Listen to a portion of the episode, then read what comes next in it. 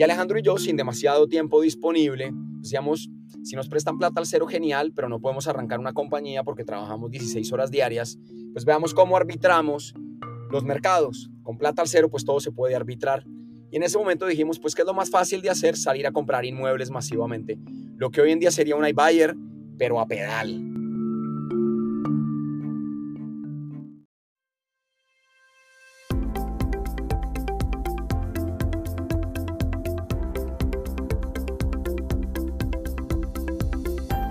Bienvenidos a Creando Latam, un podcast donde conversamos con emprendedores e innovadores de Latinoamérica para conocer sus historias y, a través de ellas, inspirarte a seguir tus ideas.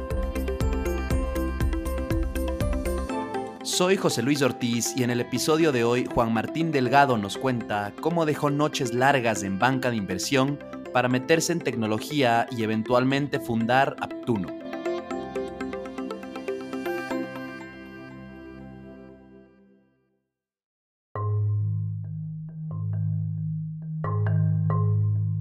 Juan Martín ha sido rebelde desde pequeño, pero de alguna forma, después de la universidad, entró un camino bastante estructurado en banca de inversión. Eventualmente se dio cuenta que eso no era lo suyo y regresó a Colombia sin ningún plan. Se encontró con la tecnología por casualidades de la vida y unos años después fundó Aptuno con un socio al que conocía desde pequeño. Aptuno es una plataforma inteligente que optimiza y mejora el proceso de arrendamiento de vivienda. Actualmente tienen presencia en Colombia y México. En este episodio, Juan Martín cuenta cómo nació la idea y cómo viajaron de un día a otro a San Francisco para reunirse con Brian Rickworth de Latitud y asegurar su primer cheque de inversión.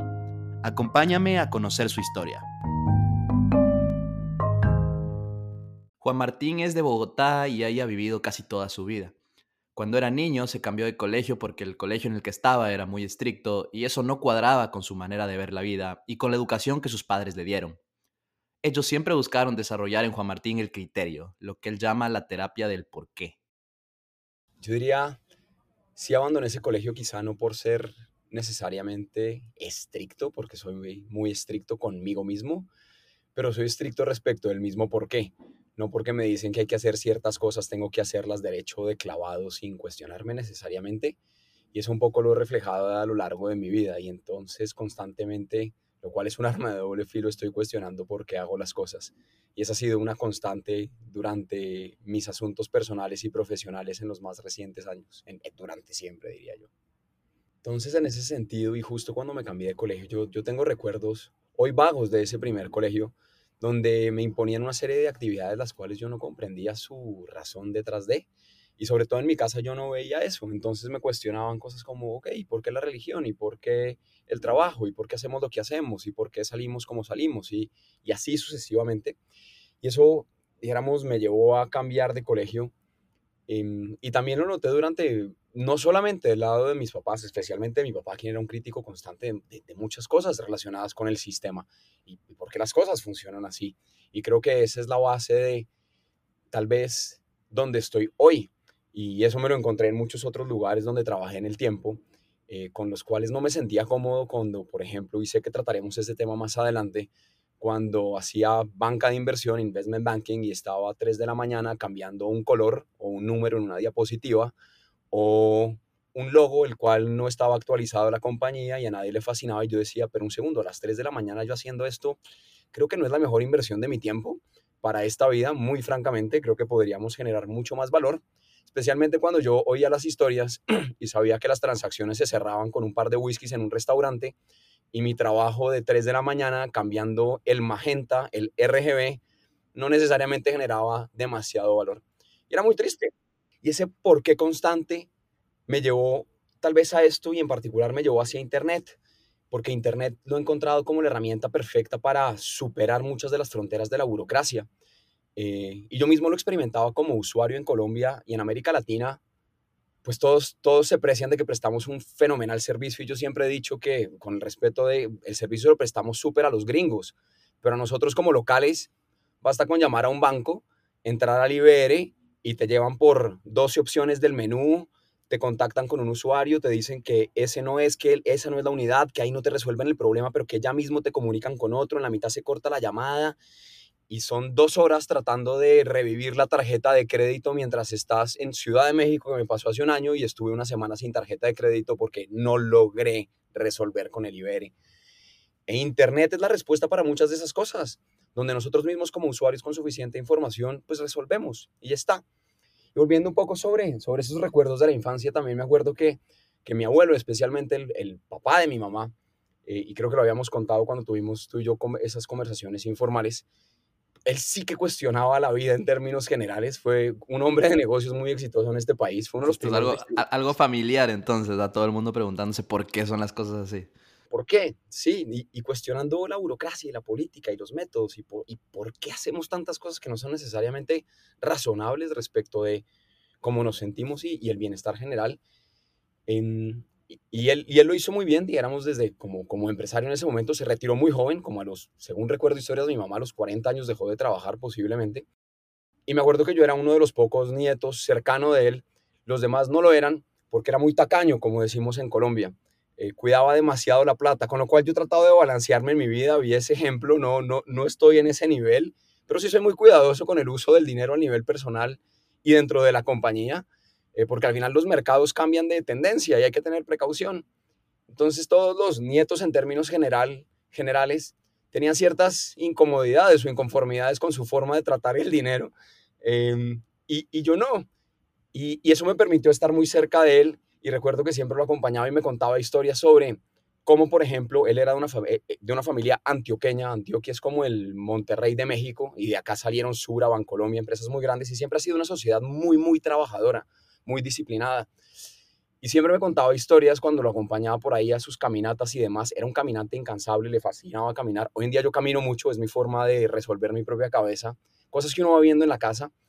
Y siempre me contaba historias de cómo funcionaban las empresas, cómo funcionaba la comercialización, por qué pasaba esto, por qué se cuida el dinero. Y me acuerdo que tenía hábitos que uno decía, pero es muy raro cómo se comporta. ¿Por qué parquea de cierta forma en un lugar donde hay un letrero que dice prohibido parquear? No estoy hablando, no estoy patrocinando la ilegalidad, ni comportarse de manera equivocada. La viveza, la viveza. Exacto. Pero como, ¿por qué carajos un policía de tránsito o la autoridad de tránsito puso un letrero de prohibido parquear en una bahía donde es razonable parquear? Y decía, pues tiene toda la razón, aquí no hay tráfico, ¿a quién se le ocurrió poner un letrero acá? Quizá con la intención de explotar el servicio de multas y sacarnos dinero por estar parqueados donde teóricamente no se debe parquear pero a nadie desde el punto de vista de la sociedad está afectando parquear en este lugar. Decía, pues hasta tiene razón. Eh, claro, que el letrero esté ahí no quiere decir que no sea razonable parquear. Y ahí es donde empieza uno a cuestionar muchas cosas y uno lo ve en estos países. Ponen una cebra en la mitad de una autopista. Es como si en la 95 existiera una cebra y es como, pero un segundo, ¿a quién se le ocurrió esta vuelta? Y así pasa. Entonces uno tiene que estar en esta región cuestionando constantemente esas cosas, pues porque si no caen una serie de trampas no necesariamente sensatas. Muy interesante. Definitivamente en, Ecuador, de donde yo soy, hay, hay pasos cebra en medio de una, de una carretera de tres carriles. Eh, bueno, Juan Martín, entonces claramente tuviste un ejemplo de, emprendimiento y de preguntarte el porqué de las cosas de parte de tu abuelo materno.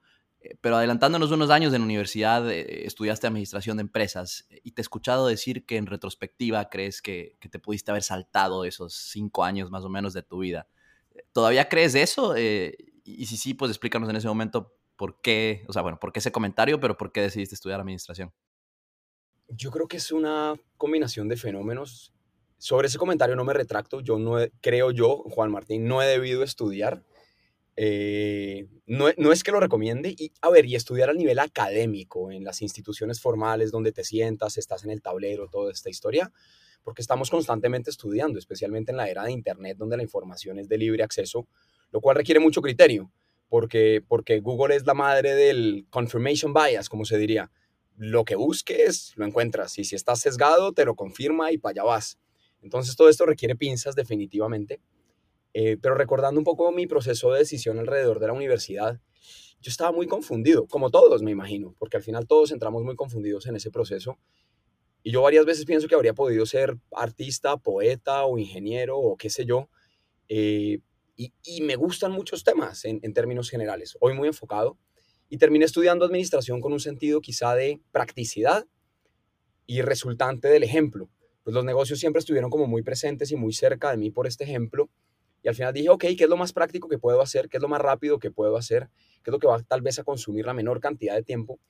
Y que además, en justo la universidad que elegí en ese momento, pues los profesores no eran propiamente profesores de cátedra y de teoría, sino una serie de personas quienes estaban vinculados con, con la vida profesional.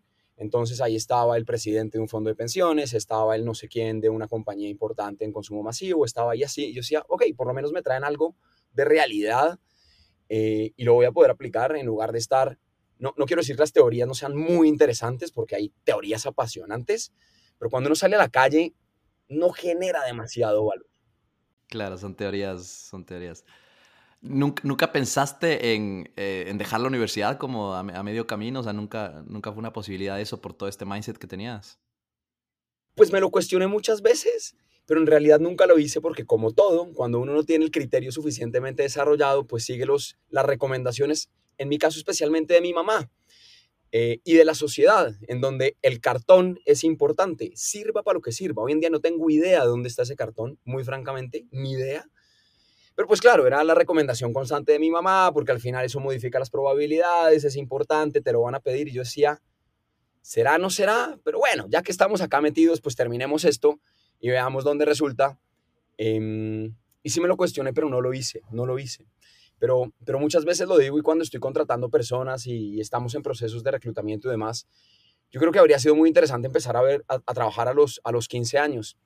Y varias veces cito como amigos de, como que soy agnóstico en términos de religión, pero soy muy cercano como de, la comunidad judía y demás y cosas muy interesantes que yo he visto.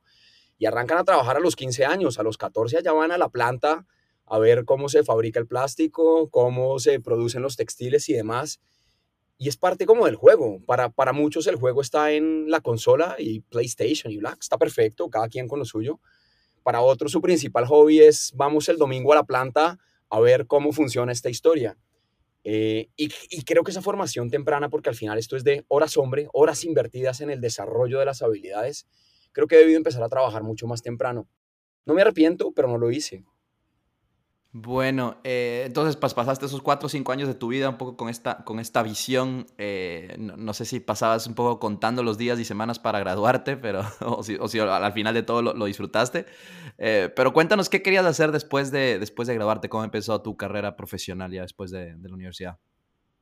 Seguro, pues sí tenía la intención de graduarme muy pronto porque siempre veía estos casos de los cuales nos compartían en la universidad de cómo funcionaban las cosas allá afuera. Yo decía, ok, quiero hacerlo muy pronto pero bueno, lo tomé con calma al final en la universidad. La universidad la disfruté porque nutrió mi curiosidad y siempre estaba cuestionando a los profesores respecto a cómo se hacían las cosas. Como que al nivel de la vida social de la universidad me quedan dos amigos. No utilicé la universidad como para construir así un enorme tejido de relaciones. Por lo contrario, creo que mis relaciones hoy en día son el resultado de mi trabajo, no necesariamente la universidad.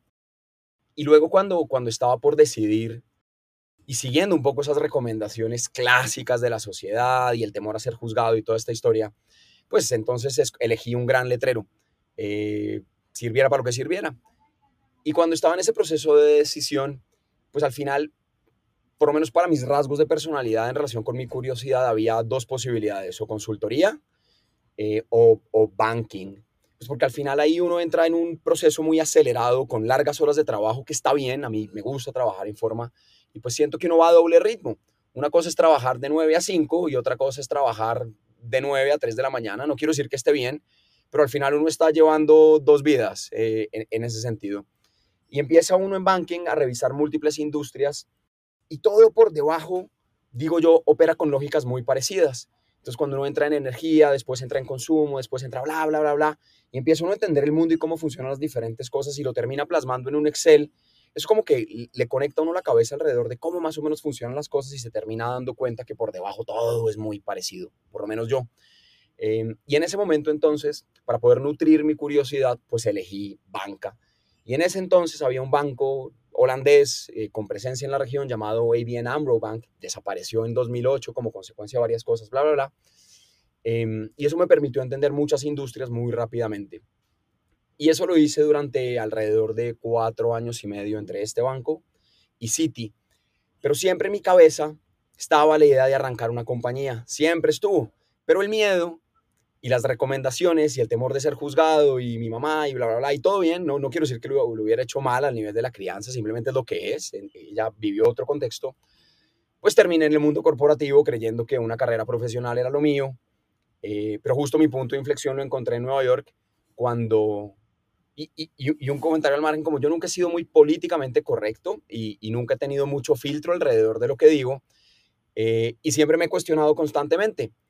Y la verdad que en las grandes corporaciones no ser políticamente correcto no es el aliado para alcanzar posiciones relevantes. Y... Antes de seguir ahí con, tu, con, la historia, porque ya mencionaste New York, justamente una de las preguntas que te, que te, que te tenía para seguir ahí el hilo de la historia es, es, justamente eso. ¿Qué hubo detrás de esa decisión de mudarte a New York? Que sé que lo hiciste como un año después de, de que empezaste en City, en, en Bogotá. Fue como un año y medio y al final pues en una cabeza ingenua en ese momento en la como en las etapas tempranas de, de, la formación profesional pues si banking o banca de inversión era, era mi decisión pues Nueva York era el lugar correcto era el, como la meca en, en ese sentido. Eh, y siempre estuvo muy presente en mi cabeza. Y en ese momento cerca de 12 o 18 meses luego de haber entrado a Citi al equipo de mercado de capitales se abrió una posición para IBD en el equipo de LATAM para cubrir toda América Latina. Y pues claro, esto es, si esta es la lección que yo hice respecto de mi carrera, ese es el lugar donde uno debe estar, sobre todo cubriendo la región, porque tengo familiaridad, etc. Se abrió la posición, tomé la decisión y me fui. Y me encontré con cosas muy interesantes, como en todas las posibles dimensiones. Y hoy yo diría que Nueva York y City y banking y toda esta historia, lo que más agradezco de ese proceso es que me produjo la decisión en relación con, ok, este no es mi futuro mi futuro está en otro lugar. Eh, y me terminó de aclarar el panorama. Cuéntanos alguna de esas cosas interesantes. Ya mencionaste algunas antes al principio de eso, 3 de la mañana cambiando el color de la letra de la presentación, pero cuéntanos otras cosas que, viste y que como que no cuadraban con lo que pensabas. Muchas, muchas cuadraban porque la moneda tiene dos caras. Entonces había cosas muy interesantes alrededor de el ritmo, eh, la ética desde el punto de vista del trabajo, eh, estar constantemente resolviendo, dijéramos, la curiosidad y pudiendo, pudiendo entender industrias, modelos, por qué las cosas pasan, etc. Eh, la pulcritud. Dijéramos que yo, yo siempre utilizo este ejemplo de estar cambiando el color de la presentación a las 3 de la mañana, que en una dimensión es absurdo, pero en otra dimensión es como, ok, las cosas vamos a ser pulidas. El libro se abra o no se abra en la reunión, el modelo sirva o no sirva para completar la transacción igual vamos a hacer el trabajo bien hecho porque alguien eventualmente podría decidir con esto. Entonces, el hecho de que no sea utilizado no quiere decir que le vamos a dar machete en la mitad. Em, y eso es muy valioso como el ejército. Entonces, no quiero decir que esté bien o mal, no, no es categórico, no es juzgando, pero eso sí construye una serie de hábitos y disciplinas alrededor de hacer las cosas perfectas, no porque no existe la perfección, digo yo, pero sí con un alto nivel de, de calidad. Sirva para lo que sirva en la otra, como la otra cara de la moneda, era justo la frustración como un, como un desk jockey, como se le llamaba, y era un individuo detrás de un escritorio 16 horas diarias haciendo cosas que no necesariamente generan valor, por lo menos no para mí, eh, y en mi entendimiento tampoco para la sociedad, y ni siquiera muchas veces para lo específico, que era completar la transacción, porque muchas veces llegaban los VPs y los directores y los MDs de regreso, y uno se enteraba, porque todos nos enteramos, que el libro no era usado y que todo terminaba en un par de sonrisas eh, y el vendedor ya traía el precio en la cabeza, el comprador ya tenía la aprobación de la junta y el modelo no necesariamente ofrecía mucha utilidad, la presentación tampoco. Yo decía, no, pero yo voy a seguir este ritmo durante los próximos 40 años de mi vida y no sé dónde me va a llevar esto. Entonces, eso me, me siguió cuestionando todo el tiempo y me acuerdo alguna transacción, por ejemplo, cosas que yo decía, Estamos tratando de, componer una transacción para un operador de cines en el Caribe eh, y se estaba consolidando el sector. Y en algún momento recuerdo una, una larga noche contando en Google cantidad de salas en la región. Literal, la punta de Google Maps y, los operadores de cine, pues porque la información no está estructurada. No, no está. Y es parte de mi obsesión con los datos. Y, Google es muy interesante en ese sentido porque la estructuración de los datos nos va a facilitar la vida tremendamente. Y hay otra compañía muy interesante, se llama Factual, Es un tipo quien yo admiro mucho, que, que está mapeando como casi toda, está georreferenciando el mundo entero. Después podremos hablar sobre eso. Y yo me acuerdo dos o tres noches largas contando cines a pedal en, en, Centroamérica y el Caribe. Y yo decía, es que esto lo puede hacer, es, mejor dicho, no, no merece un humano haciendo este trabajo. Em, y todo eso me llevó así a cuestionarme por qué estoy haciendo esto a las 3 de la mañana, por qué estoy cambiando colores, por qué estoy moviendo páginas, por qué estoy cambiando logos, por qué, por qué. Eh, y eso en combinación con una atmósfera medio militar, no tengo nada en contra de, y sobre todo una cosa que yo encontré, y, y, con el temor de equivocarme y ser juzgado en esto, como, sentí un principio como de venganza en la industria. Entonces yo me comí esta, yo llegué acá porque tuve que hacer todo esto, entonces cuando estoy en esta posición de aquí para abajo, ahí le va lo suyo, porque si no usted no va a llegar.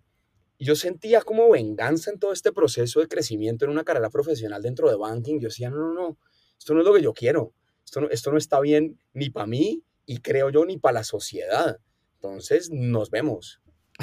Entonces, pues siguiendo, pues interesante primero esto que mencionas, que, que, aparte de todo, digamos, lo negativo y lo que te hizo darte cuenta de que ahí no estaba tu futuro, eh, también rescatas lo, lo, positivo, ¿no es cierto? El no dejar las cosas a medias, del hacer las cosas bien, incluso si es que no, no va a ser usado, algo no va a ser usado, no se lo va a, a estar, digamos, examinando a detalle, ¿no? Eh, pero bueno, después de, poco tiempo, no, es sorpresa que eh, en 2012 decides renunciar a Citibank eh, y decides volver a Colombia. ¿En ese momento volvías con algún plan o, la idea era, era explorar? Yo volví sin plan. El único plan era, idealmente nunca volveré al mundo corporativo, uno. dos, reconocí conscientemente que yo tal vez no era un buen empleado. y hay gente para todo en esta vida, digo yo. Yo quizá no era un buen empleado, pues porque estaba cuestionando constantemente. Tres, entendí que la burocracia, la política, estas dinámicas dentro de las corporaciones, yo no era bueno para eso y seguramente me iba a estancar en algún punto de mi carrera eh, y quería armar una compañía. Mm, ¿De qué? No tenía la menor idea. Eh, pero empecé a notar y hoy en retrospectiva entiendo para mí mismo las virtudes de Internet y la razón por la cual terminé en Internet, porque hace 10 años en América Latina Internet estaba empezando y ahora conectamos eso con domicilios.com, pero varias veces pensé armar una fábrica de jugos, eh, qué sé yo, muchas otras cosas que nada tienen que ver con Internet. Eh, desde hace muchos años estoy pensando en alimentación, en bienestar, en muchas otras cosas y habría podido arrancar una empresa en cualquier cosa. No tenía plan. Lo que hice cuando regresé fue básicamente empezar a sentarme con personas y a conversar y entender dónde estaba el mundo fuera de PowerPoint y Excel. Pues porque cuando uno hace banking, entiende el mundo en PowerPoint y Excel, no más. Y ese no es el mundo propiamente. Eh, entonces necesité largas conversaciones durante cerca de tres meses con personas en diversas industrias. Y cuando ya estaba alcanzando como un punto de inflexión al nivel del entendimiento, tomé riesgos eh, y ahí fue cuando arranqué mi primera compañía, patrocinado por Guaira Telefónica, con unos socios de ese entonces, quienes tenían experiencia en la industria de, de la gestión de residuos, aprovechamiento, reciclaje, bla, bla, bla. ¿Por qué elegí esa industria? Creo que volviendo a los principios de banking, como que el tamaño es enorme, el sector es enorme, hacemos nada y tiene un componente misional importante eh, y, y, en combinación con el económico, porque en los residuos hay una enorme oportunidad y hoy en día estamos tirando esto a los rellenos sanitarios en mercados emergentes sin consideración. Obviamente en ese proceso de revisión me fallaron los cálculos respecto de muchas otras cosas, pero es parte de la vida, es parte de las lecciones que uno tiene que aprender. Esta, esta empresa, esta startup, digamos, se llamaba Ecociclus. Eh, ¿Cuánto tiempo más o menos estuviste desde que empezaron con la idea hasta que decidieron simplemente ya matarla? Como 18 meses en total. Eh, pero como a los 9, 12 yo ya sabía que esto tenía que morir. Que no iba para largo. Sí, por tres o cuatro factores.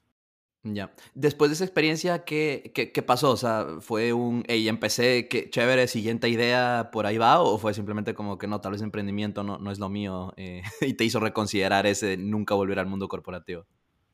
Me lo cuestioné en algún momento, sin duda. De hecho, fue tal el cuestionamiento que consideré inclusive un MBA en, contra de mis propios principios alrededor de la academia formal, empecé a prepararme para el GMAT, en medio de estar trabajando en domicilios.com. Cuando uno se le funde una compañía, o por lo menos me pasó a mí, hay gente bastante más o, más tolerante en relación con el fracaso. Yo no soy o no era demasiado tolerante. Encontré un punto medio, ni el mundo corporativo, ni arrancar de cero y empatar la anterior con la siguiente. Y ahí fue cuando me encontré con domicilios.com, gracias a José Guillermo Calderón, con quien nos encontramos en, en Guaira. Entonces creo que necesitaba un poco aliviar mis tensiones, recuperar mi espíritu y mi alma. Necesitaba salario nuevamente porque esa es una de las motivaciones en la vida. Entonces ahí dije como que, ok, no voy a arrancar de cero nuevamente, necesito un poco de oxígeno, no vuelvo al mundo corporativo y domicilios.com fue como el, la atmósfera perfecta y ese trampolín, si se quiere en el buen sentido de la palabra, para reconectarme y volver a lanzar. En medio del camino arranqué con el GMAT, pero como en la mitad de mi vida en domicilio, la cual duró 24 meses, dije, no, no, no, un MBA, esto me va a llevar en otra dimensión. Y ahí fue cuando rebarajé mi plan. Claro, un, MBA te este, devolvía a, banking o a consultoría, ¿no? Literal. Em, cuéntanos un poco más de, tu, tiempo en domicilio. Sé que pues en ese momento era uno de los principales, si no el principal jugador en todo lo que es entregas ahí en, Colombia, pues en Latinoamérica también. Eh, cuéntanos qué, qué, hiciste ahí em, y ya luego pasamos a hablar un poquito después de la etapa después de domicilios. Del lado de domicilios fue muy interesante porque yo me acuerdo que, número uno, era la única compañía de internet en ese momento como interesante. Payu existía, pagos, se había formado por Martín Schrimpf quien, y, por, y por José Vélez y demás. Martín, de hecho, está invertido en nuestra compañía. Pero esa fue como la primera compañía de tecnología, tecnología pensada de esta forma. Y después de eso vino domicilios mucho tiempo después. No quiero decir que la tecnología no estuviera presente en Sura, Bancolombia, compañías tradicionales, bla, bla, bla, pero como compañías de base tecnológica no había demasiadas. Y Domicilios fue como el pionero y empezó a modificar la historia dentro de Colombia. Luego entró Rappi, me acuerdo conversaciones con Simón y con Felipe en la mesa en Domicilios. Y así funciona esto, ¿no? Así es la construcción de los ecosistemas. Yo me acuerdo que una vez José en ese momento, cuando yo estaba en Guaira con Ecociclos y la basura, ellos estaban acelerando Pide Pharma como un pill pack, una, un, un, un pharma sobre Internet. A ellos tampoco les funcionó, era un spin-off, era una escisión de domicilios. A mí no me funcionó la basura, pero sí recuerdo conversaciones muy interesantes con José Guillermo en ese momento sobre cómo funciona Internet, cómo funciona la vida, cómo funcionan los datos, cómo funcionan muchas cosas. Cuando yo, decidí cerrar esta compañía y estaba en el dilema de qué hacer hacia adelante, un día José me dijo, y bueno, ¿y qué va a hacer? Y yo le dije, no tengo la menor idea, pero ustedes tienen forma. Eh, y me dijo, pues vea, todo el mundo le acaba de vender a Delivery Hero, salvo nosotros. Nosotros seguiremos ejecutando en la compañía y tenemos algo de plata para pagarle un salario digno. Eh, y, me gustan nuestras conversaciones. ¿Por qué no hacemos algo? ¿Por qué no se une la compañía y, y vemos a ver qué pasa? Y recuerdo que la primera conversación fue, ok, ah, ¿por qué no hacemos corporate development? ¿Y usted por qué no se encarga de empezar a hacer M&A y muchas otras cosas de la compañía? Y ese fue el punto inicial de la conversación. Me acuerdo en Bogotá, en la 116 con 19, cerca, donde era su oficina. Me reconocí con Miguel. Yo había estudiado con Miguel en el colegio, pero no tenía una relación en ese momento cercana con él. Y José era más o menos contemporáneo de un colegio muy parecido al mío eh, y típicamente un colegio como competidor, si se quiere. Pero nos habíamos visto la cara muchas veces. Eh, y ahí empezaron a fluir las conversaciones.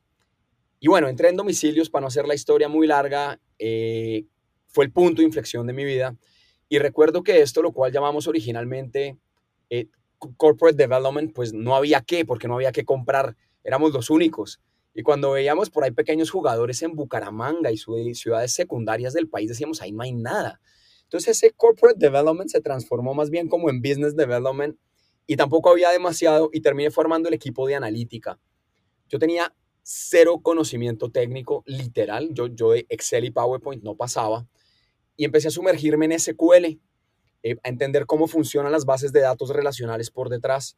Y todo esto lo hice a pedal, a punta Stack Overflow, una comunidad enorme, eh, en donde cada vez que yo tenía un reto lógico, porque no me daban las cuentas, típicamente tenía que ver con que no había compuesto la sentencia de SQL bien o no entendía la forma como procesaba por detrás un servicio de base de datos. Empecé a refinar mi conocimiento, salí de Excel, pues porque Excel se reventó la tercera tarde, Me acuerdo que cuando entré en domicilios.com hacíamos 75 mil transacciones mensuales. Cuando me fui hacíamos 750 mil y con, y con la cantidad de dimensiones que requiere análisis, pues Excel se bloqueaba literal al minuto. SQL se empezó a joder también, porque hay cosas que SQL son difíciles de manipular desde el punto de vista lógico, y ahí entra en Python. Todo esto autodidacta. Pues porque no, ah, qué sé yo, ah, y, así funciona, ¿no? No soy diferente de cómo se forman los grandes desarrolladores que ni siquiera van a la universidad y terminé liderando el equipo de analítica, un pequeño equipo de cuatro personas incluyéndome o cinco, después creció y dije, ok, lo mío es Internet, lo mío es los datos y así fue. Buenísimo, interesante ver cómo te, te, te enseñaste a ti mismo todo lo que es eh, como análisis de datos, ¿no? Y, justo ese paso también de, de, SQL a, Python eh, y pues ahora todas las herramientas que existen para, para hacer todo este análisis de datos. Eh, muy, muy buena la historia. Y ahí nada más como para hacer un comentario, Miguel, que te, que te referías, Miguel McAllister, ahora fundador de Merkeo, ¿no? Ajá. Bueno, eh, adelantándonos ahí un poco, Juan Martín, por ahí de marzo de 2016 decides irte de domicilios y te fuiste sabático unos meses a, Berlín, en Europa. cuéntanos por qué, qué pasó. Varias cosas. Yo diría, sentía ya había completado mi ciclo en domicilios y, me recuerdo conversaciones con José, en ese momento no eran, no eran populares ni los stock options ni nada por el estilo. Eh, y, el juego en domicilios estaba cerrado, esto ya estaba en manos de Delivery Hero. Y, y, dijéramos que en, inglés mi, mi, upside estaba limitado. Y en algún momento dije, ok, mi espíritu está listo nuevamente, aprendí algunas de las lecciones, creo que necesito volver a tomar riesgo y sobre todo yo, yo veía venir una gran transacción y decía, pues es muy triste porque estoy asumiendo un tremendo costo de oportunidad y yo no voy a ver un centavo de ese cheque. Vuelve y juega, vamos otra vez al ruedo. Eh, y así fue como lo vi. Y en ese momento una novia mía estaba viviendo en Barcelona eh, y yo tenía muchas conexiones por cuenta de Delivery Hero en Berlín. Y dije, ok, quiero ir a ver qué está pasando, quiero sentarme con fondos de capital de riesgo, quiero ver qué está pasando porque Berlín pues es el hub de Europa continental en tecnología. Londres es otra historia. Em, y era como un lugar para entender qué estaba sucediendo con el mundo y dónde estaban estas innovaciones y pues tenía las conexiones. Y además pues quería una pequeña pausa de cuatro o cinco meses, ir al mar tranquilo eh, y ese tipo de cosas y volver a Colombia. Eh, entonces yo creo que esa es la combinación de mis decisiones. No tenía upside, estaba incurriendo en un costo de oportunidad, había recuperado mi espíritu, había completado mi ciclo y necesitaba oxígeno antes de volver a arrancar de cero. Interesante aquí resaltar la, importancia de los stock options, ¿no? O de, o del, o de ser parte dueño de una empresa para, para, retención de talento, cosa que por suerte estamos viendo mucho más ahora en, el ecosistema. Em, pues quién sabe, tal vez tenías stock options y no te ibas en ese momento de, de domicilios. Puede ser. Eh, pero bueno, después de estos meses ahí en, Europa, volviste eh, a finales de 2016 a, Bogotá. Em, ¿Qué fue lo que, lo que hiciste? ¿Te dio ese, ese como reset mental ahí? ¿Te, te ayudó? ¿Qué pasó? Sí, em, quería volver a arrancar una compañía acá. Las oportunidades en Colombia y en América Latina en general son enormes, pero enormes. Es decir, si uno se quedara echando globos sobre la posibilidad de las ideas, pues no hace nada. Entonces ah, toca elegir pero acá está todo por hacer. Y en ese momento recuerdo, en, tenía una idea en la combinación eh, basada en los datos. Nosotros, digamos en América Latina, esto está concentrado en dos buros. Aquí está Cifin, originalmente hoy en manos de TransUnion, y Data Crédito, hoy en manos de Experian. Y esa es la realidad para todos nuestros países. No contamos ni con un Clear Score, ni con un Credit Karma, ni con nada por el estilo. Y la penetración de estos servicios dentro de nuestras sociedades es limitada, la cantidad de datos que capturamos es limitada, la tecnología es de los 90, hoy está evolucionando, pero yo recuerdo que hoy todavía contra TransUnion nos conectamos con método SOAP, que eso es de los 80, qué sé yo. Es donde uno dice, ok, aquí hay algo. Y hay un montón de datos dispersos de los usuarios, los cuales no se capturan. A nosotros, estas compañías, estos buros, nos siguen cobrando por nosotros mismos saber dónde está nuestro score. Eso tiene una suscripción mensual como de 5 dólares, ya ni recuerdo. No sé si ahora será gratis. Yo decía, aquí hay algo por hacer. En ese momento, digamos con mi obsesión por los datos, por internet, mi experiencia en domicilios, bla, bla, bla, bla, y esta oportunidad, y además yo recuerdo que los múltiplos rescatando como mi, mi conocimiento de banking, las barreras de entrada para los buros de crédito son violentas porque son 30 años recogiendo datos. Y es la razón por la cual eh, Experian había pagado por data crédito como 4, 5, 6, 7 veces su revenue. Yo decía, pero esto, ¿por qué es así? Barreras de entrada. Consolidar datos es de lo más jodido que hay. Por eso los buros valen lo que valen.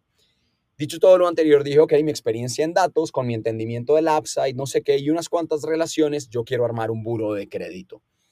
Y para no meterme en las fauces del, par de jugadores, pues porque es muy difícil competir contra lo que ellos llevan haciendo 30 años, por eso valen lo que valen. Digo, ok, entremos por un ángulo menos obvio. Y un conocido del colegio estaba metido en una compañía de corresponsalía, pagos, subsidios, transferencias, bla, bla, bla, y recibía cerca de 8 millones de usuarios en tiendas, misceláneas, droguerías, y son respecto de la dinámica en Colombia, no tienen ni documento de identidad, son NNs, porque la penetración de los servicios financieros en estos países es muy modesta y los buros nunca han calificado esa población. Entonces, en la combinación de elementos, fui y me acerqué a este amigo y le dije, oiga, ¿por qué no armamos un buro de crédito? Vamos de la base para arriba, no de arriba para abajo, porque contra data crédito no vamos a competir y empecemos por entender lo poco que tienen estos usuarios quienes están recibiendo subsidios, productos, transferencias, bla, bla, bla, con un nivel de informalidad violento. Ese era mi piloto final del 16 con este conocido, eh, pero en medio de la conversación el plan me falló porque no había suficiente disponibilidad del lado de su equipo para poderme entregar los datos y poder empezar a armar los servicios para calificar a esta población. Y por lo contrario me dijo, más bien, en lugar de armarnos un buro de crédito, porque no me acompaña con un pequeño portafolio de empresas de Internet, el cual hemos estado construyendo en comercio electrónico, software como servicio, no sé qué, si sé más? pues bueno, hagámosle. Al final era un punto intermedio, no era una compañía específica, era un pequeño portafolio, y ahí arranqué yo a poner plata, tiempo, levantamos plata, no sé qué, si sé más. Agregamos dos compañías y terminamos armando un pequeño portafolio compuesto por cinco, donde había tres empresas en comercio electrónico, una empresa en software como servicio para comercio electrónico, como un Shopify, guardadas proporciones, y agregamos una quinta compañía para resolver los retos de la digitalización de los servicios judiciales en Colombia, se llama VicPro. Eh, yo ya liquidé mi posición, no tengo interés ahí, eh, pero en ese momento entendimos que había una oportunidad porque aquí los servicios judiciales de estos países siguen en papel, archivos en el centro de la ciudad, que eso se incendia y nos jodimos todos, y así funciona. Eh, y terminamos haciendo eso. Entonces, un poco, como todo en la vida, requiere flexibilidad. Digo yo, cambié un poco mi plan eh, y me ajusté a lo que en ese momento era una oportunidad y ahí seguí. Eso me duró como 18 meses. Bueno, sé que, sé que esto, digamos, no tuvo un, final tan, tan feliz, digamos, esta, esta aventura ahí con tu amigo. Luego, pues hubo ahí, creo que discrepancias entre los dos, terminaron separándose en, en 2018. Em, entremos ya un poco a, la, a, la, a lo que es Aptuno, eh, Juan Martín, que pues hasta ahora no, no lo hemos casi que ni mencionado, ¿no? Y, y es tu actual startup. Pero antes de empezar esta historia, eh, hagamos una pausa y cuéntanos cómo conociste a tu, a tu cofundador Alejandro. Eh, ¿Se conocían ya muchos años antes de decidir emprender juntos, ¿verdad? Cuéntanos cómo fue esa historia. Muchos años antes. Y así es la vida, es curioso. Terminamos en, en Aptuno y en, y en Finca Raíz porque uno, Alejandro y yo nos conocemos desde la temprana infancia. Yo no tenía memoria, pero él sí. Y de hecho, cuando nos reencontramos en Citigroup en 2010 o 2011 y los dos hacíamos banking, me recordó que uno, habíamos ido al mismo colegio, el colegio al cual yo me fui porque no estaba de acuerdo con sus métodos y prácticas. Dos, vivíamos en el mismo barrio en Bogotá y compartíamos la misma ruta, el mismo bus del colegio. Yo no me acordaba, Alejandro se acordaba porque él era un año menor, por lo menos en el colegio. Em, y nos reconocíamos. Y yo empecé a atar cabos nuevamente y mi cabeza recordó ese tipo de cosas. Entonces, desde mucho tiempo atrás nos conocíamos. Y luego de eso, en Citigroup, como que nos acercamos porque compartíamos la ética laboral, nos gustaba meterle como la ficha al trabajo. Jugábamos squash eh, justo en el mismo barrio donde, donde vivíamos. Nos gustaba la misma música, la misma fiesta y compartíamos muchos hábitos, entonces terminamos construyendo una relación personal. Entonces en ese momento, como parte de los beneficios de Citi para mantenernos ahí anclados a la silla, nos prestaban plata al cero, desde la el fondo de empleados del banco y no sé qué. Y Alejandro y yo, sin demasiado tiempo disponible, decíamos, si nos prestan plata al cero, genial, pero no podemos arrancar una compañía porque trabajamos 16 horas diarias, pues veamos cómo arbitramos los mercados. Con plata al cero, pues todo se puede arbitrar. Y en ese momento dijimos, pues, ¿qué es lo más fácil de hacer? Salir a comprar inmuebles masivamente. Lo que hoy en día sería un iBuyer, pero a pedal. Eh, y arrancamos por tratar de hacer scraping y montar scrapers sobre metro cuadrado, finca raíz y los sitios de clasificados de la época, 2010, los cuales no evolucionaron demasiado. Pero cuando empezamos a tratar de hacer scrapers sobre eso, pues encontramos muy rápidamente que uno, no teníamos el conocimiento técnico y dos, estructurar la data disponible en los sitios de clasificados era un dolor de cabeza. Era imposible entender precios, entender barrios, entender todo esto porque los productos tenían algunos retos al nivel de cómo estaban compuestos, sus objetos, no sé qué, bla, bla, bla. Esa data no la jalaba un brujo. Y en ese entonces no existía APIs, no existía nada de esto, entonces no, no teníamos forma de decidir educadamente sobre cómo arbitrar los mercados, partiendo como de un método. Entonces esa plata al cero no servía para mucho cuando no podíamos acceder a esta información de forma estructurada para tomar decisiones. Y desde ese momento, como que nos quedamos pegados en real estate eh, y ocho años después, en 2019, cosa así, temprano, en febrero, nos reencontramos. Y como todo en la vida, los cabos se empiezan a atar, ¿no? Los nodos se conectan. Alejandro había estado trabajando seis años en Evolver, un fondo de capital privado, al cual me invitaron a mí a participar, pero yo dije, no, no, no, yo, yo de internet no salgo. Y Alejandro se montó ahí, estuvo seis años, invirtí, compraron Publicar, compraron System Cobro, otras compañías, y publicar el Yellow Book colombiano, estaba invertido en una de las compañías en las cuales yo terminé invertido este pequeño software como servicio para comercio electrónico. Yo busqué a Alejandro como en el 17 finales y le dije, oiga, necesito el 25% de lo que ustedes tienen por intermedio de publicar para que me ayuden a sacar esta compañía de este pequeño portafolio, porque con este amigo y socio de ese momento esto no lo vamos a poder crecer porque él no ve internet como yo lo veo. Si usted me acompaña en la junta, eh, sacamos esta compañía, la financiamos, bla, y hacemos lo que hay que hacer. Y Alejandro me dijo, pues lo siento, no cuente con ese 25, yo cerré mi ciclo, pues ese voto no está en mí. Pero ¿qué hacemos? Y ahí como que rescatamos nuestras ideas, nuestra relación y bla, bla, bla. Y en febrero del 19 más o menos dijimos, ok, hagamos una compañía. Y ahí empezamos nuevamente a, explorar y a entender las oportunidades en el mercado. Ya, ya para esto tú habías, digamos, te, te habías separado de tu otro amigo, ¿verdad? ¿No? Sí, yo ya estaba liquidando mis posiciones y de salida. Eh, entre esto, desde que tú te fuiste de, bueno, a New York, pues porque entiendo que, Alejandro se quedó en Colombia eh, y luego pues te fuiste de City, ¿se mantenía en contacto regular? O sea, ¿hablaban como amigos o, fue un, un, gap ahí, una brecha de varios años en los que no, no sabías de él? Sí sabíamos, pero no hablábamos con la misma intensidad en comparación con cuando estábamos en el banco de vez en cuando intercambiábamos ideas, nos encontrábamos en yoga, en una que otra fiesta y así, pero, pero hubo espacio en esos seis años, yo diría, cambió la intensidad significativamente. Entendido. Bueno, siguiendo ahí con la historia que ya más o menos la, empezaste a inicios del, 2019, formalmente vuelven a, juntar cabezas y ver qué es lo que se puede hacer. Y por ahí leí que, que fue una reunión con Brian Reekworth, el, fundador de Viva Real y de ahora de Latitud, eh, la que finalmente consolidó la idea. Cuéntanos cómo, cómo sucedió esto.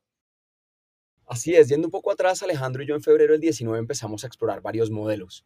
Vimos a Opendoor, nos llamó la atención. Alejandro un poco antes había invertido en un Kavak en Colombia y le falló el cálculo. A todos nos fallan las cosas de vez en cuando.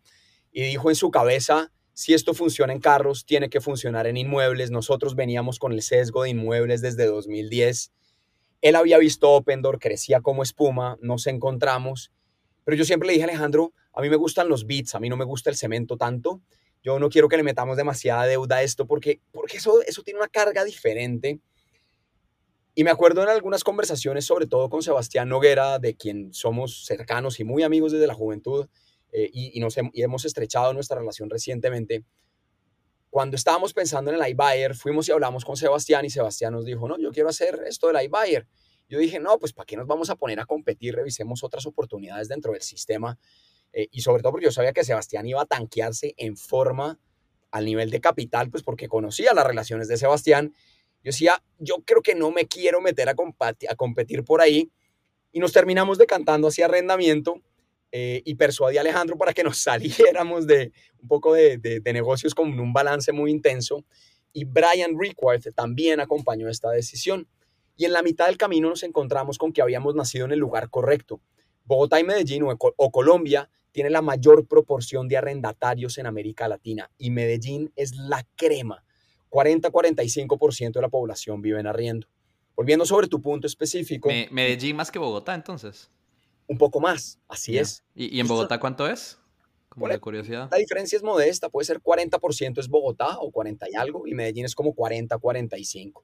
Entonces sí, no, no es Ciudad de México, no son 30 millones de habitantes, pero las proporciones de arrendatarios son muy altas. Entonces nacimos en el lugar correcto para desarrollar esta categoría y nos desmarcábamos un poco de, lo que de todo lo que estaba sucediendo, porque a todo el mundo le fascina la compraventa.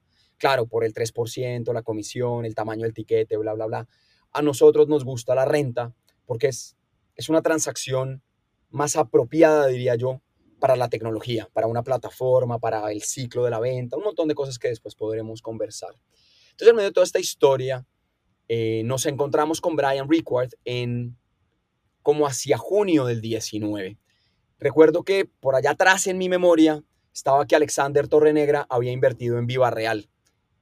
Ni me acuerdo por qué me acordé eh, en ese sentido. Pero sí había tenido una conversación interesante con Alex en algún momento durante las grabaciones de Shark Tank, porque este amigo está en Shark Tank y no sé qué, hice más. Y cuando ya tomamos la decisión de arrancar, un día le mandé un correo a Alex y le dije, Alex, vamos a hacer algo en, en PropTech, que yo no sé si el término estaba acuñado en ese entonces o no, como vamos a hacer algo en finca raíz. Eh, y me gustaría hablar con Brian. Creo que usted estuvo invertido en Viva Real. Confírmeme si sí o si no, porque de pronto me peca la memoria. Habla y dijo, no, efectivamente estoy metido en Viva Real, bla. Déjeme le mando un correo a Brian y si contesta positivamente los presento. Brian contestó a las horas el correo de Alex. Alex nos presentó. Abrimos un grupo en WhatsApp. Le contamos la historia a Brian respecto de nuestros intereses. Eh, hablamos sobre los iBuyers, sobre renta, sobre la oportunidad. Brian había vivido en Colombia, le había tocado sufrir el dolor del codeudor en el arrendamiento. El papá de su novia de la época creo le había servido de, de codeudor y él entendía perfectamente la dinámica de esta región. Eh, y luego creo de dos llamadas por WhatsApp en este grupo, nos dijo, ok, me gusta lo que hacen, me gusta el equipo, me gusta la referencia, me gusta de dónde vienen, pero antes de poner cualquier centavo en ustedes, pues me gustaría verles la cara cuando quieran venir por San Francisco, me avisan. Y con Alejandro arrancamos como ese mismo domingo, básicamente, u ocho días después, y nos sentamos en su casa durante tres o cuatro días a armar el plan. Compraron un vuelo y viajaron a San Francisco entonces. Enseguida. literal.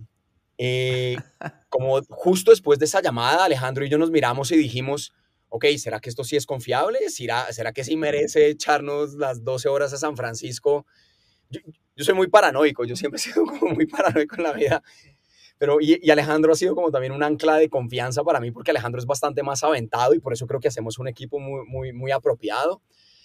Y horas después, y fue horas literal, compramos el tiquete a San Francisco, alquilamos el carro más barato que nos encontramos en el parqueadero. Yo llevaba como 12 meses viviendo de mis ahorros.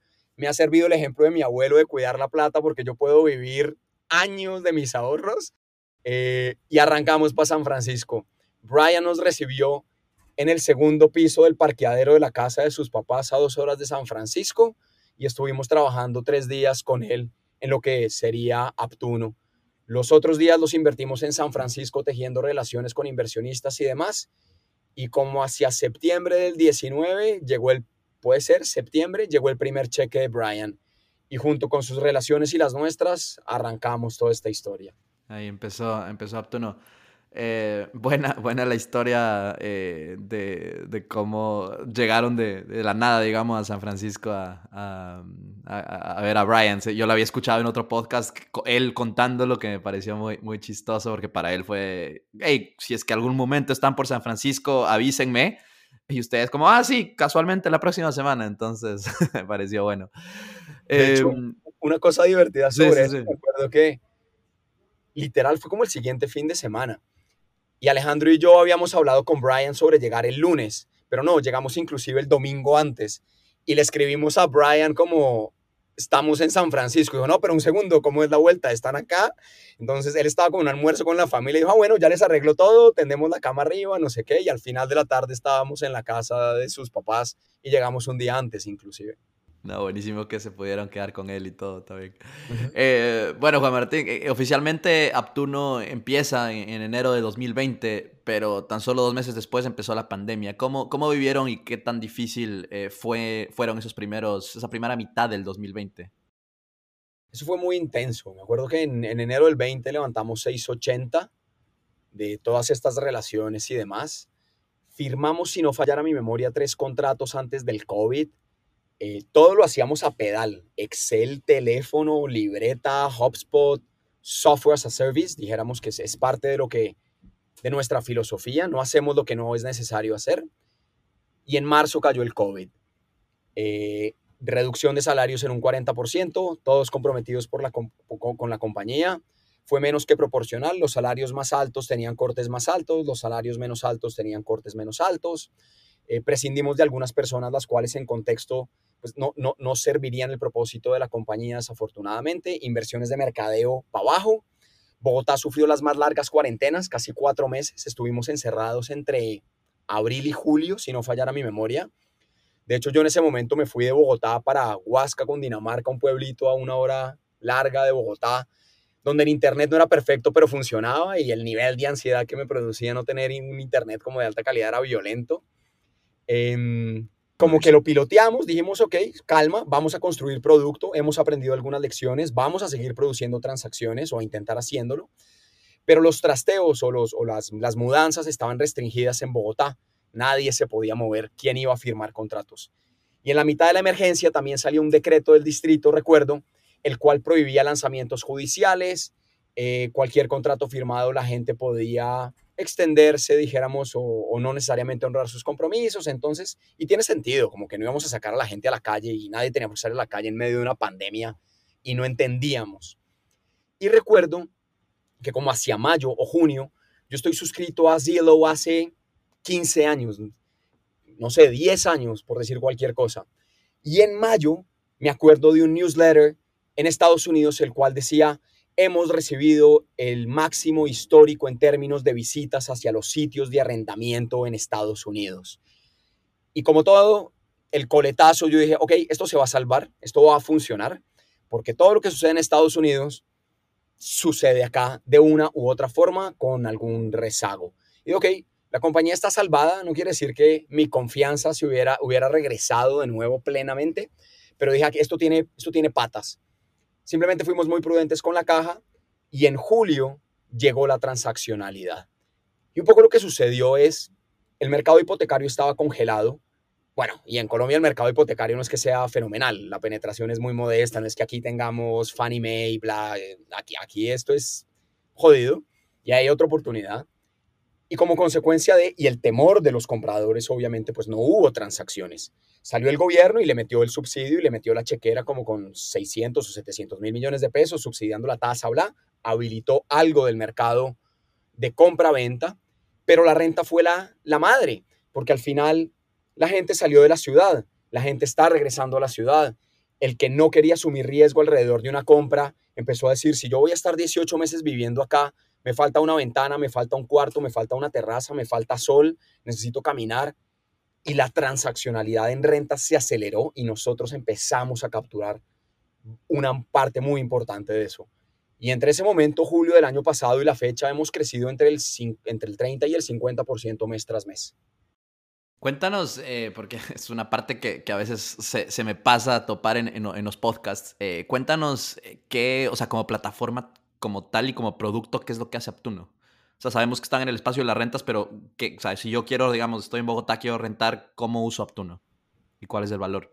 Claro. Entonces, somos una plataforma y somos una plataforma la cual sirve principalmente dos ángulos, el propietario de inmuebles residenciales y el arrendatario de inmuebles residenciales, con la intención de en el tiempo capturar cerca de los 15 millones de hogares en renta en las 25 ciudades más densamente pobladas de América Latina hispanoparlante. Eh, Colombia tiene su particularidad, como la mencioné, donde, cerca del 40% de los hogares viven renta. ¿Qué hacemos? Como en este país Eh, la vivienda en renta no ha estado en manos de institucionales, aquí no hay Equity International, aquí no hay nada de eso. Hasta ahora está empezando el multifamily, el build to rent, toda esta historia. Detrás de cada uno de los inmuebles residenciales para renta, pues hay un propietario. La concentración está alrededor de 1.2.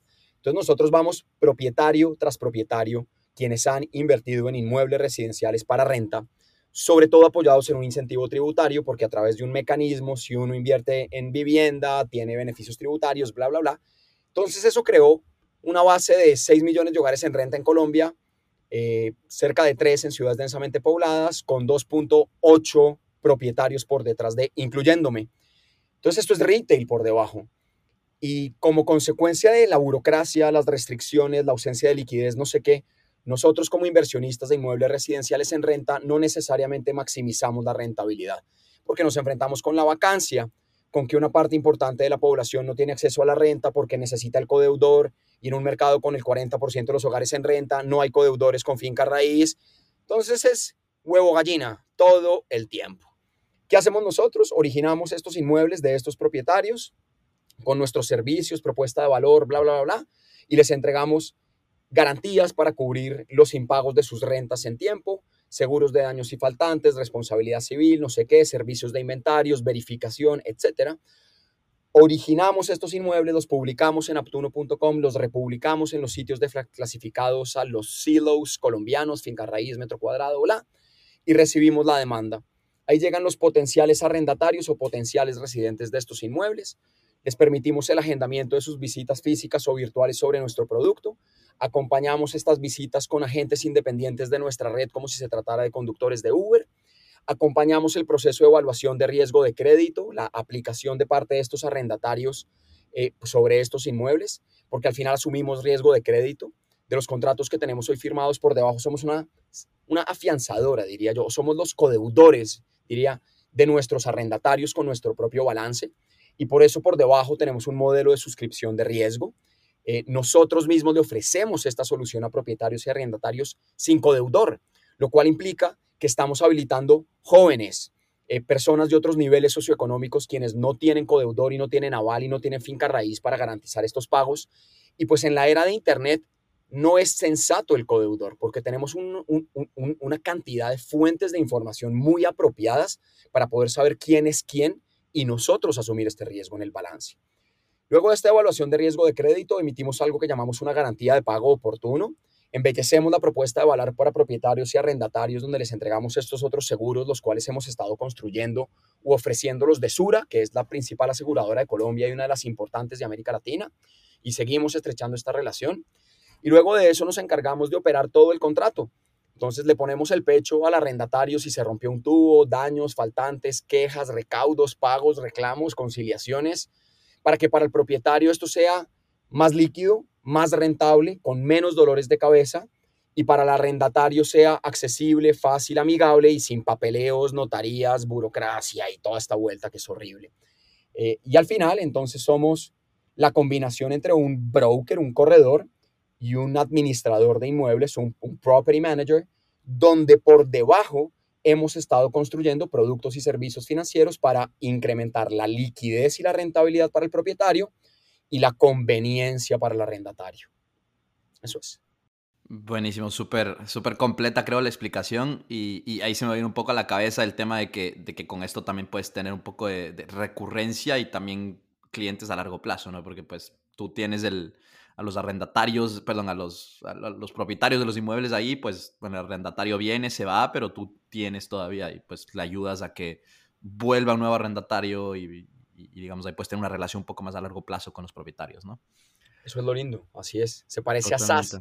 Se parece medio Se parece a SAS en ese, en ese sentido. Sí, sí, no, es el, como que a lo que todo el mundo apunta, ¿no? A tener ingresos recurrentes. Y hay algo muy interesante respecto a nuestro modelo, y es que en el arrendamiento la renta representa entre el 20 y el 40% del gasto de un hogar. Es una locura.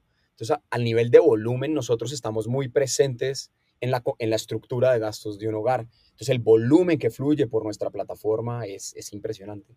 ¿Ustedes facilitan los pagos también? O sea, yo, yo, yo puedo pagar la renta a través de Aptuno y... ¿sí? Claro.